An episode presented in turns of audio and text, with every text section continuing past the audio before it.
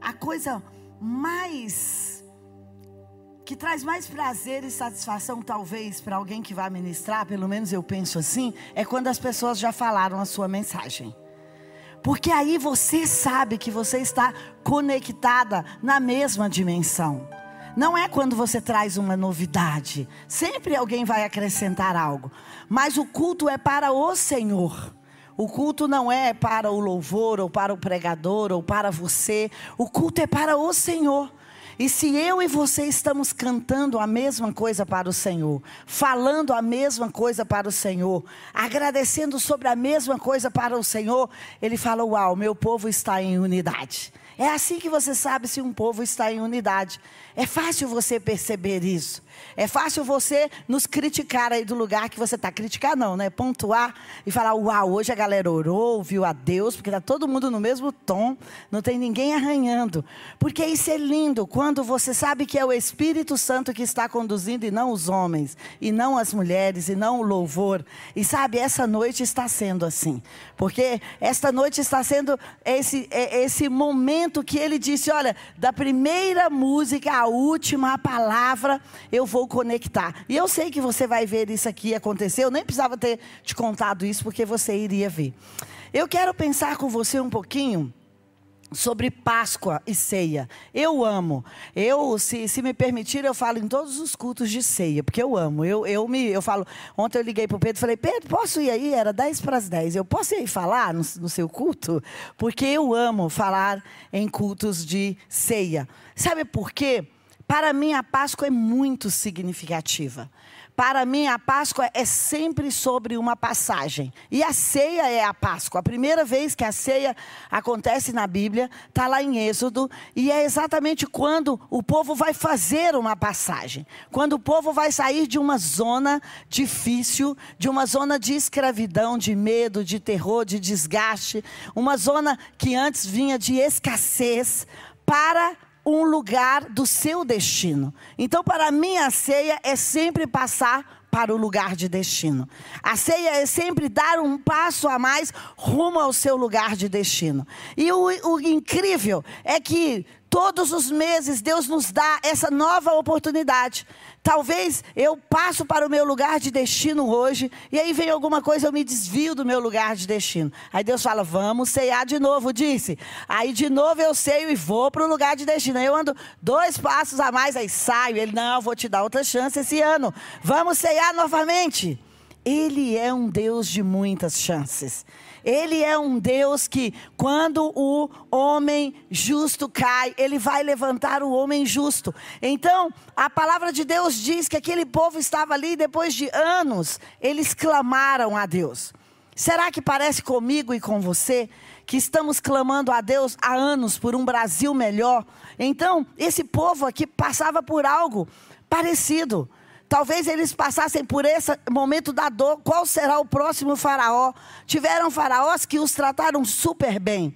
Mas teve outros faraós que vieram e os maltrataram. Então eles estavam esperando pelo próximo governo, pelo próximo faraó, que iria libertá-los, que iria deixá-los ir para Canaã. Afinal de contas, José foi ali, organizou o Egito para faraó. Então eles estavam esperando que alguém se lembrasse daquilo que José fez. E às vezes nós ficamos assim, Deus, que dia que o Senhor vai se lembrar da minha oferta? Que dia que o Senhor vai se lembrar do meu choro, da minha lágrima? Que dia que o Senhor Senhor vai se lembrar da profecia, que dia que o Senhor vai se lembrar daquela semente que eu plantei. Eu quero dizer que hoje é o dia que o Senhor está se lembrando.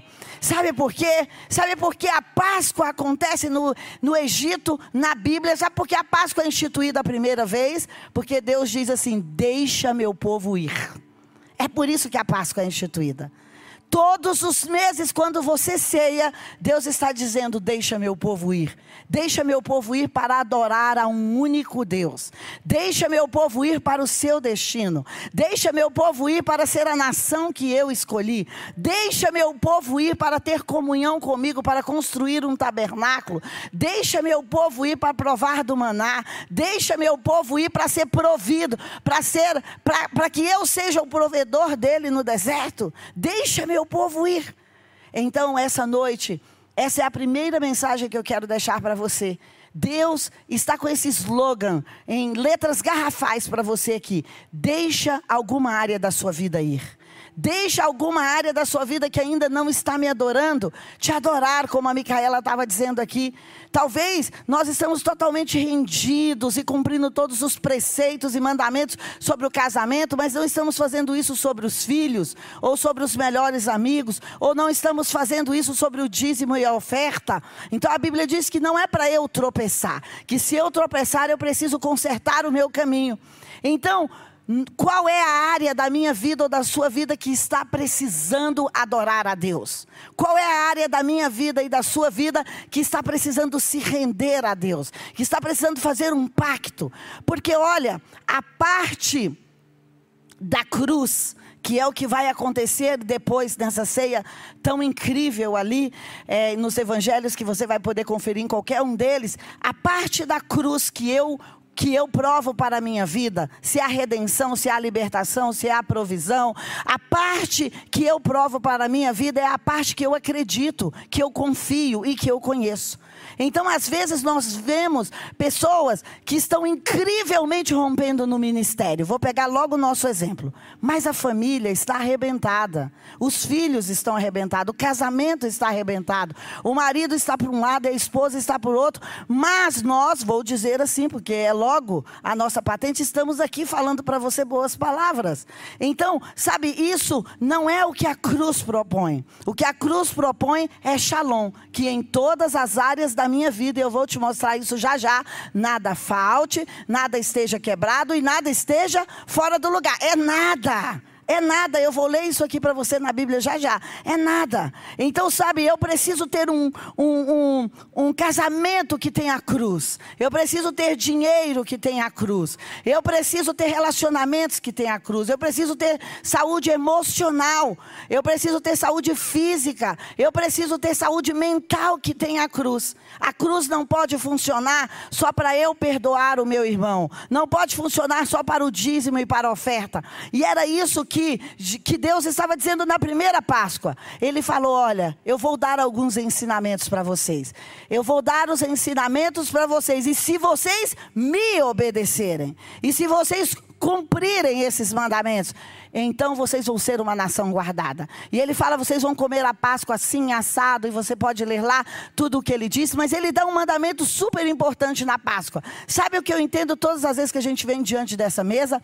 Ela terá uma instrução para a sua próxima estação. Fique ligado nisso. Todas as vezes que você vier à ceia, ela terá uma instrução. E você pode olhar várias ceias acontecendo na Bíblia e você vai ver que cada uma delas tinha uma instrução diferente. Inclusive, quando o povo vinha para celebrar a festa da Páscoa ali, eles tinham um ajuntamento e era de onde eles recebiam as direções para voltar para a terra deles até a próxima festa. Então, qualquer festa em Israel é sobre direção. Então, a ceia é sobre receber direção.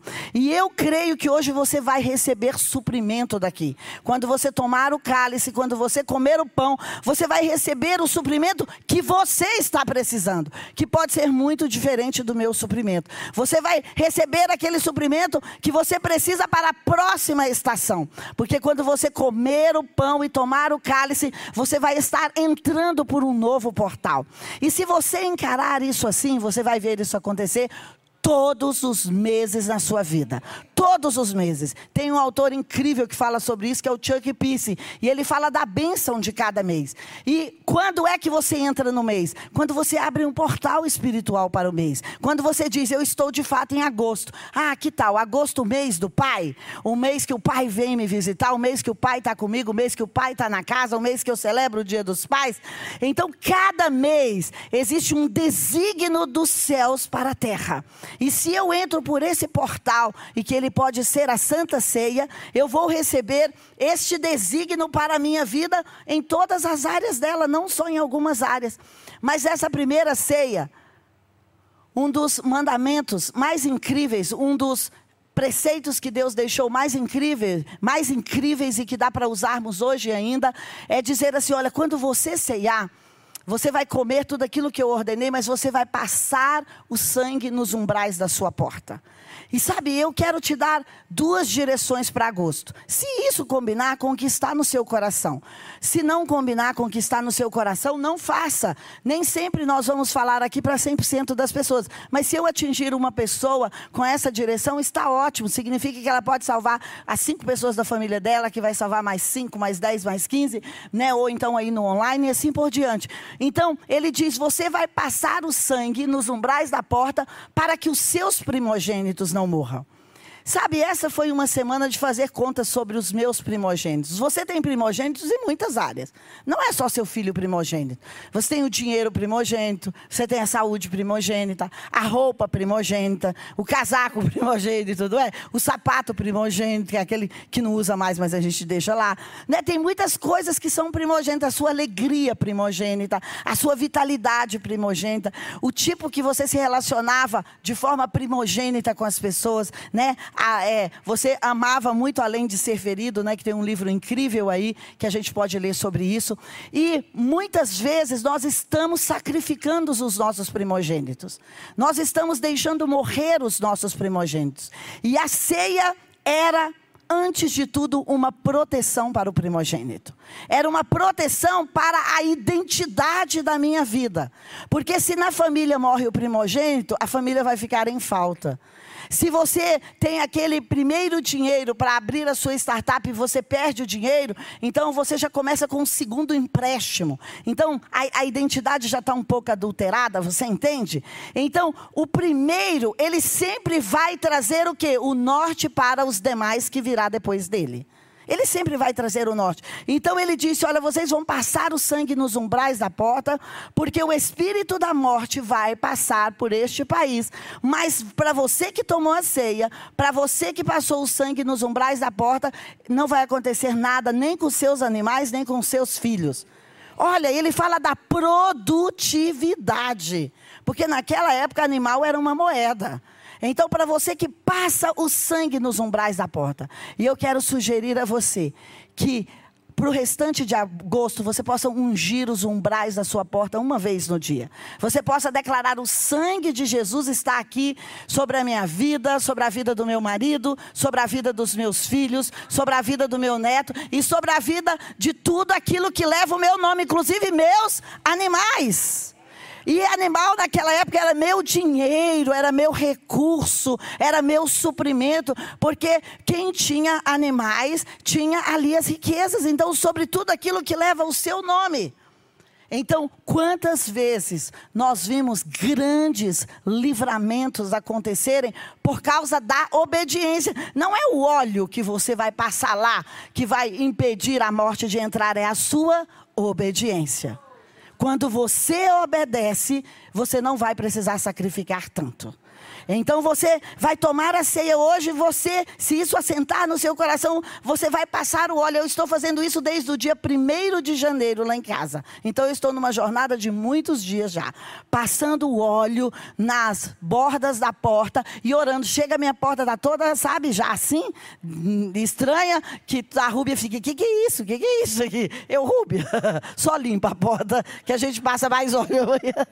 Então, olha, e você pode ungir as pessoas pessoas, mas talvez você não vá ter essa liberdade de ungir as pessoas da sua casa. Mas eu aprendi uma coisa incrível: que você pode ungir os seus cinco sentidos e você pode falando, olha, estou ungindo a mente do meu marido, a mente da Caris, da Chara. Eu unjo a mente da Caris, da Chara, do JB todo dia. Eu, a boca de cada um todo dia, os ouvidos de cada um, cinco sentidos. Porque você sabe que os nossos cinco sentidos são portais. É portal para televisão, portal para quem você abraça, portal para o que você ouve. Então, sabe, vamos consagrar os nossos cinco sentidos. Vamos consagrar os cinco sentidos da nossa casa. E você vai fazer isso. Você vai ver acontecendo outra Páscoa muito interessante com uma outra direção lá em Gilgal Quando o povo, esse povo que saiu do Egito aqui, para viver agora uma nação, para entrar numa terra, e eles celebraram a Páscoa, e eles ungiram os umbrais, e eles saíram, aquela foi a última noite deles do Egito. Já pensou se você unge as suas portas hoje, e hoje é o último dia que essa praga, ou que, essa, que esse opróbrio, ou que essa vergonha, ou que esse cativeiro esteve sobre a sua vida? Pois é, foi por causa de uma obediência que 420 ou 30 anos foram quebrados de escravidão. Uau! Uau, olha só, por causa de uma obediência, por causa da sua oração e uma obediência. Então esse povo sai, mas eles não entram na terra. E depois eles são guiados por Josué para entrar na terra. E sabe quando eles entram na terra, Deus fala: Ei, vocês estão lembrando da Páscoa? Vocês estão lembrando que eu falei que a Páscoa é para entrar em novos lugares? Aí Josué, tá bom, Deus, o que, que temos que fazer? Fazer a Páscoa em Gigual, faz um acampamento aqui. Olha, eu te dei a terra e ela está cheia de inimigos. Pensa na passagem agora. Talvez nós tenhamos alguém aqui que seja assessor político ou deputado ou que vai a alguma, alguma, algum cargo político. Então você fala: olha, eu sei que aquela cadeira é minha, eu quero ir lá porque eu estou com um projeto incrível para ajudar o Brasil, para ajudar as regiões, para ajudar a minha cidade, mas tem outras pessoas assentadas naquela cadeira. Deus havia prometido desde essa primeira Páscoa essa terra para o povo, mas só que tinha um outro povo lá nessa terra. Tinha gigantes construindo coisas gigantes para deixar para você. E aí, então, quando ele chega lá, atravessou o, o, o Rio Jordão cansado, a Bíblia diz que eles estavam cansados. Deus fala: pare em Gilgal e faça a Páscoa novamente. E eles pararam em Gilgal e fizeram a Páscoa. E quando eles fazem a Páscoa, acontece algo muito incrível. Quando eles ceiam, eles fazem a Páscoa, eles levantam altares, eles cantam. Como você está aqui hoje, eles confessam, porque a hora da Páscoa, da ceia, uma hora que nós vamos confessar os nossos desalinhamentos. Lembra os caminhos que nós andamos tortos? Então eles se circuncidaram ali, eles tiraram a mentira, eles tiraram os cheiros de cebola, eles tiraram aquilo que pertencia ao Egito. Sabe o que acontece depois disso? Um anjo aparece para, para Josué e fala: Josué, tira a sandália do seu pé, porque o lugar que você está pisando é santo. Mas nem era santo, era Canaã, cheio de gibuseus, cananeus, ferezeus. Sabe do que ele estava falando? A posição que eu te coloquei é santa. Olha só, você já pensou na posição que você está hoje? A posição que Deus te colocou hoje é uma posição santa. E Ele está falando: tira a, os sapatos dos seus pés, porque o lugar que eu te coloquei é santo. Aí você vai falar: não, tá cheio de gente opressor, tá cheio de prostituição do meu lado, tá cheio de tentação, tá cheio disso e tá cheio daquilo. Você dá conta. Ele te colocou em Gilgal para expulsar os ferezeus, os cananeus, os jebuseus, os heveus, os girgazeus, para expulsar todos os povos maus que estavam ali. E sabe, aquele anjo, ele não era um anjo qualquer, ele era um príncipe do exército de Deus. E ele fala assim: Olha só, agora que você tomou a Páscoa com esse povo aqui, agora que você está reconhecendo que eu cruzei o Jordão, que eu te ajudei a cruzar o Jordão, eu vou te dar a próxima estratégia para tomar posse da terra. Então, a Bíblia diz que aquela espada desembanhada que ele ia para entregar para Josué, se você for conferir lá no texto, é uma estratégia. E você sabe, ele, Josué toma Jericó não é com espada, ele toma Jericó com estratégia. E ele faz a estratégia de quê? De andar seis dias em silêncio, que é difícil para nós. Andar seis dias. Deus me chamou para ficar em silêncio esses dias. Eu falei para um amigo hoje à tarde, falei, olha, vamos parar de falar dessas coisas. Deus falou para a gente ficar em silêncio, entendeu? então, olha só. Então, se você me vê bem escalada, tá? É a Mari que está falando no meu lugar. então, olha só. É, ele falou, olha você vai dar seis voltas. Aquela gente era a cidade mais fortificada daquela região. Ou seja, era a cidade mais difícil de tomar, porque as muralhas tinham quilômetros de largura. Então, Deus falou: você vai dar seis voltas calados, ali ao redor, e por seis dias. E você vai e volta para o acampamento, vai e volta. De novo, Josué tinha que fazer o quê? Obedecer. E deixa eu te falar, muitas vezes, as ideias de Deus para nós obedecermos, elas fogem totalmente do schedule humano, não tem nada a ver com as ideias humanas. Quando você tiver uma ideia que não tem nada a ver com as ideias humanas, considere que ela é divina. Quando você tiver ideias que tem tudo a ver com o que todo mundo faz, considere que ela é do diabo ou humana. É verdade, porque Deus vai te dar algo muito diferente. Você já viu derrotar uma cidade fortificada andando em silêncio? No último dia, você vai fazer sete voltas e você vai tocar trombeta, que você vai tocar trombeta aqui no final hoje, e você vai gritar. E quando você gritar, os muros caíram, Josué, só isso. Mas Josué tinha que dar um passo muito maior do que pegar uma espada e usar de toda a estratégia humana que ele tinha e que os seus guerreiros tinham. Ele tinha que usar da fé. Ele tinha que confiar, por isso é que é descalça os seus pés. Sabe por quê? Não esteja sob a proteção de ninguém. Não esteja sobre o quem indica de ninguém. Não esteja sobre a fundação de ninguém. Não esteja sobre a estratégia humana de ninguém. Como Davi vence Golias, também é de uma forma estúpida, não é com a estratégia dos guerreiros de Saul. Então Deus está nos dizendo, mulheres da comunidade das nações, tira as sandálias dos seus pés.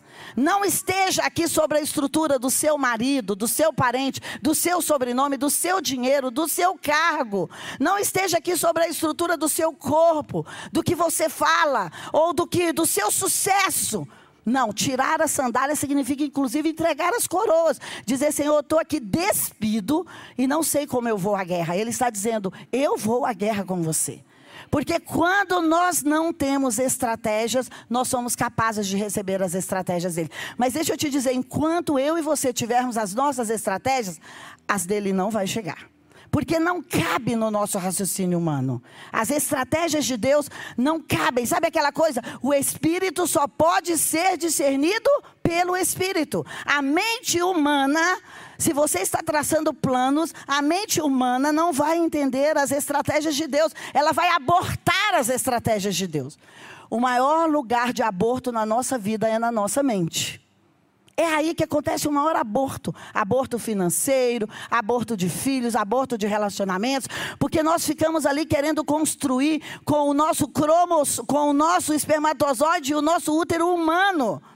E ele está falando: não, Maria, você vai ser engravidada, eu vou te envolver e você vai ficar grávida. Como era para Maria receber essa palavra?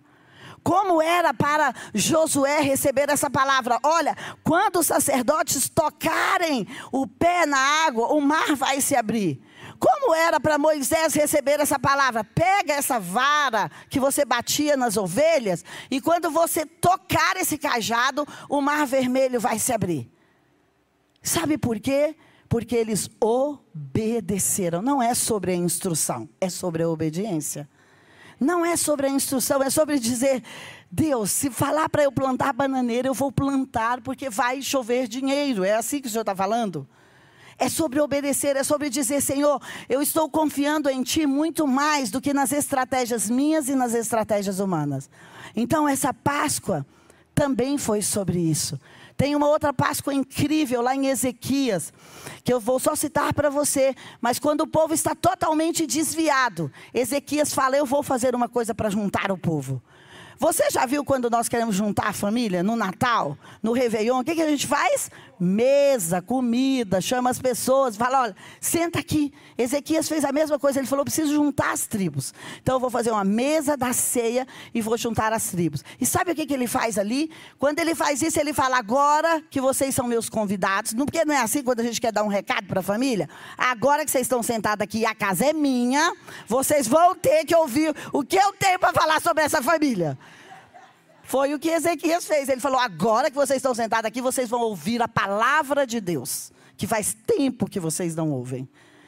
Então, sabe, toda ceia, toda Páscoa que você vai ver no Velho Testamento, no Novo Testamento, tinha uma direção. E eu estou querendo ser até chata com você sobre direção hoje, sabe por quê? Eu não quero que você aborte as suas direções em agosto, que você deixe de recebê-las. E hum, só mais uma história sobre a Páscoa. Quando Jesus vai fazer a Páscoa, que ele fala: olha, vai lá e fala para aquele homem que eu preciso da casa dele e que eu vou fazer a Páscoa e que ele faz a Páscoa e logo depois você sabe que segue o Getsemane. Então, de repente, aquela Páscoa não tinha tantas instruções, mas ele falou: Olha, vocês vão ficar celebrando isso em memória de mim, até que um dia nós vamos fazer uma grande Páscoa. Mas de repente ele vai ele é morto. E de repente, lá em João 20 tem uma história incrível. Abre comigo aí para você conferir, só essa. João 20, versículo 19. Olha o que diz lá. Ao cair da tarde daquele dia, o primeiro dia da semana, estavam os discípulos trancados, de portas fechadas, na casa onde eles estavam, eram, era a casa dos discípulos, e eles estavam com muito medo dos judeus, porque os judeus haviam matado Jesus, então queriam fazer com os discípulos de Jesus. Veio Jesus, pôs-se no meio dele e disse: Shalom a paz seja com vocês. Uau! Isso aqui foi após a Páscoa. Ele celebrou a Páscoa e ele falou, ele celebrou a ceia, ele foi para o Getsemane, ele morreu, ele foi crucificado. Pode ser que amanhã seja um dia meio cinzento, meio de crucificação, e você fala, não adiantou nada, não apareceu o sol, não apareceu dinheiro, não apareceu marido, não apareceu flores. Pois é, mas foi assim para eles também. Eles estavam trancados, foi o primeiro lockdown, entendeu? Eles estavam trancados e com medo. Então o lockdown não é agora, gente. Com medo, porque eles estavam assim: o que que os judeus vão fazer conosco? Se mataram Jesus, o que vão fazer conosco? E aí ele mostrou as mãos e eles se alegraram. E aí no versículo. Deixa eu ver aqui qual é o versículo. No versículo 21 diz assim: Disse-lhe, pois, Jesus, outra vez, outra vez ele diz: paz seja convosco, ou shalom. Assim como o Pai me enviou, eu também estou te dando um novo mandamento hoje, eu estou te enviando. E havendo dito isso, ele soprou sobre os discípulos e eles foram cheios do Espírito Santo. Sabe por quê? O Espírito Santo era o que eles precisavam para a próxima jornada deles. O Espírito Santo era o suprimento que eles precisavam, era o consolador, era, aqueles que iria, era aquele que iria ensinar sobre Jesus a eles, sobre a cruz a eles. Então toda ceia durante ela ou após ela, você vai receber um encontro com o suprimento. E olha, eu quero só ler para você aqui o que a palavra paz significa. Nós, aqui na CN, tem até música sobre isso, né? Shalom, nada faltando, nada quebrado e nada fora do lugar. E de repente isso até virou um slogan para nós, CN. A gente fica repetindo e nem sabe o que é. Ah, nada faltando, nada quebrado, nada fora do lugar. Mas olha o que tudo de que shalom significa. Shalom significa um estado de tranquilidade nacional. Poxa, será que fala do nosso dia de hoje? Significa uma ausência de devastação, de destruição de guerra.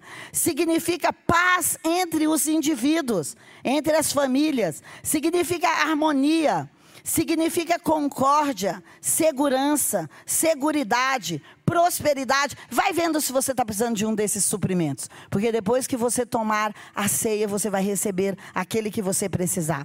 Você significa também felicidade. Significa também manter as coisas seguras e prósperas em crescimento. Significa o caminho que leva à paz, à salvação. Significa o estado tranquilo de uma alma, o estado tranquilo de uma mente. Significa ainda que eu não vou temer a nada, a não ser a Deus. Significa eu vou estar contente com a minha porção terrena. Significa ainda eu vou ser um, bem-aventurado, um justo e um reto. Uau! Tudo isso é o que Jesus está propondo depois que você topa vir aqui na mesa e tomar com ele o pão e o cálice. E é tão incrível como Apocalipse 3 diz o seguinte: que eu acredito que é uma passagem para nós hoje. Eu estou aqui na sua porta batendo. E se você abrir a sua porta, eu vou entrar e fazer a ceia com você. Então a ceia é um convite para você primeiro convidar a Jesus. Não é comer, não é possível comer o pão e tomar o cálice sem permitir que ele entre na nossa vida, sem permitir que ele entre na nossa mente, no nosso estado emocional, no nosso dinheiro, nos nossos relacionamentos. Porque às vezes a gente fala: não, Jesus, tudo bem, eu escolhi essa, essa religião dos crentes, eu vou lá, eu oro, dou dízimo e tal, eu faço essa parte religiosa. Olha, mas não vem falar dos meus relacionamentos, não, deixa que eu cuido. Não vem falar onde eu aplico o meu dinheiro, não, deixa que eu cuido. Não vem falar se eu de vez em quando faço uma mentirinha branca, deixa que eu cuido disso. Deixa que da minha vida cuido eu. Não. Ele, quando ele nos convida para a ceia, ele fala: Deixa que eu cuido da sua vida. Ouse ser, ouse permitir ser governado por mim. Ouse permitir ser governado por mim. Esse é o convite dele para nós nessa noite. Então eu queria que você fechasse os seus olhos. E que se alguma palavra hoje trouxe uma reflexão para você, você pudesse pensar que a ceia é sempre um começo, é sempre uma oportunidade para ir para atravessar desertos e para chegar na terra prometida. Também depois que você está na terra prometida, para você expulsar aqueles que estão vivendo e comendo das suas coisas. E também, depois que você andou ali em alguma estação com algum líder, com Jesus do seu lado, você vai precisar de outro ajudador, você vai precisar de outra calmaria, você vai precisar de, de outra essência dentro de você para a próxima jornada.